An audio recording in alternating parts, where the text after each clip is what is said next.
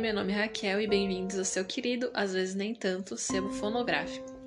Esse é o episódio 3, a gente vai continuar lendo o livro Lady Killers e a gente estava na Elizabeth Battery, então é a parte 2 da parte dela.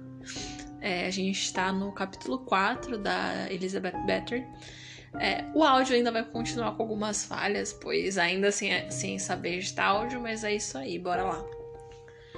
4. Banho de sangue. Vamos parar aqui por um momento. Isso tudo não parece um tanto grotesco para ser verdade? Uma linda condessa rasgando jovens rostos, assassinando virgens, alimentando umas às outras com suas carnes. Depois de certo ponto, a catalogação dos crimes de Elizabeth começa a beirar o absurdo. Graças à natureza explícita das transcrições do julgamento, além da Battery extrapolou as proporções burlescas do século após sua morte e muitos dos rumores que surgiram envolveram uma mistura potente de sexo, narcisismo e sangue. Um dos rumores mais duradouros afirma que a condessa se banhava no sangue fresco das vítimas para preservar sua beleza. A história é a seguinte: certa vez, uma criada cometeu um erro ao banhar ou vestir Elizabeth, e a condessa esbofeteou a garota com tanta força que um pouco de sangue da serviçal espirrou no rosto da nobre.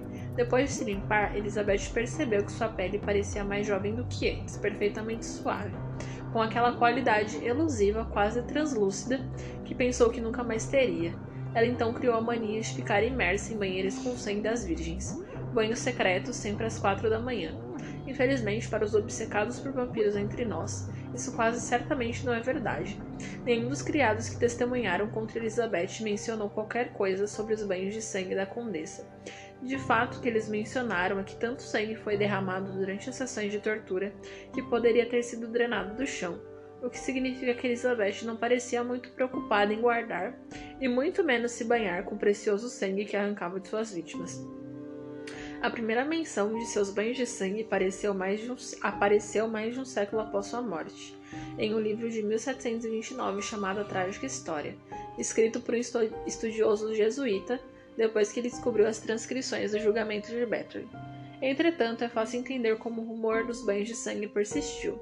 Não só é uma imagem incrivelmente assustadora, mas também atenua a angustiante ideia de uma assassina que mata apenas porque é uma assassina.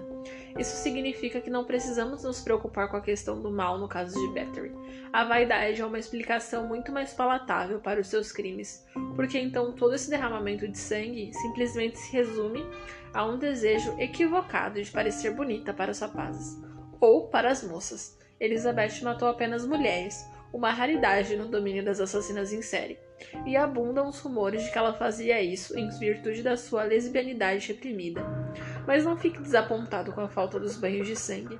Muito sangue foi derramado no lar de Elizabeth, tanto que suas paredes eram todas manchadas.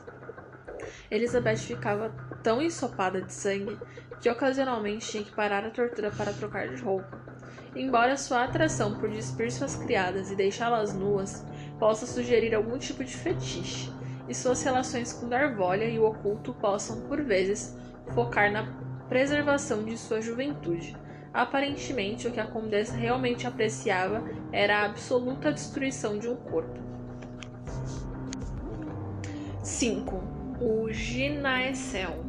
Rumores sobre a violência de Elizabeth vicejavam, então, em toda parte.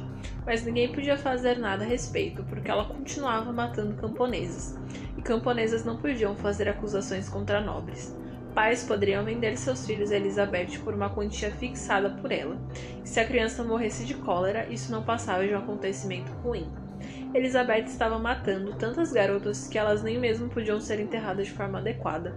As sepulturas rasas nos pátios às vezes eram violadas por cachorros, mas a condessa permanecia intocável. Então, como tantos assassinos em série que vieram após Elizabeth, ela se tornou uma assassina imprudente e desorganizada que acabou matando as pessoas erradas.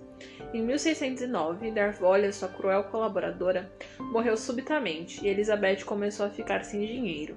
Ela agora estava recebendo conselhos de sua camareira, Erzy Majorova, que, segundo rumores, era uma bruxa da floresta, uma camponesa local que entendia de ervas e possuía conhecimento sobre o oculto. Certamente, na época, Elizabeth estava meio louca de solidão.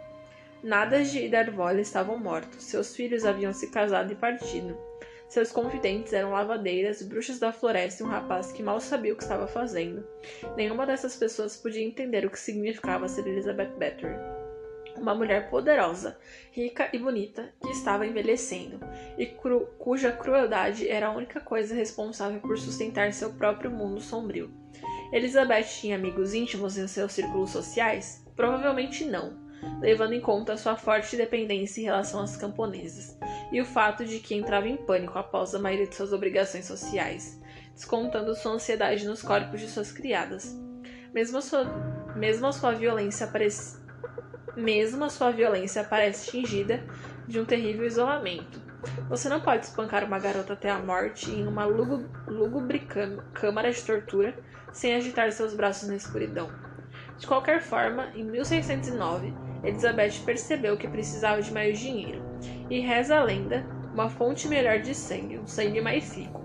A versão folclórica da história conta que o sangue camponês não estava mais atrasando o envelhecimento da condessa. Então, Ma, é, então Majorova, feiticeira da floresta, sugeriu que o sangue de meninas nobres poderia ser mais eficaz. Entretanto, o tempo de matança estava acabando para Elizabeth. Os pais começaram a esconder suas filhas quando ela aparecia nas cidades à procura de empregadas. Talvez ela também estivesse se sentindo um pouco fora de controle, um pouco vingativa. Havia apenas um problema.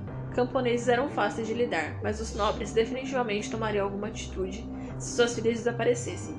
Foi quando Elizabeth teve a brilhante ideia de abrir uma escola de formação para jovens meninas chamada Gina Ginaeselm Fingimento, é claro. As taxas para ingressar nesse falso ginásio proporcionaram por, proporcionariam a Elizabeth um bom e necessário lucro, e as filhas dos nobres forneceriam exatamente o que ela precisava que fornecessem. Não se importou em pensar no plano até sua conclusão lógica. Dezenas de garotas mortas, pais poderosos enlouquecidos de preocupação.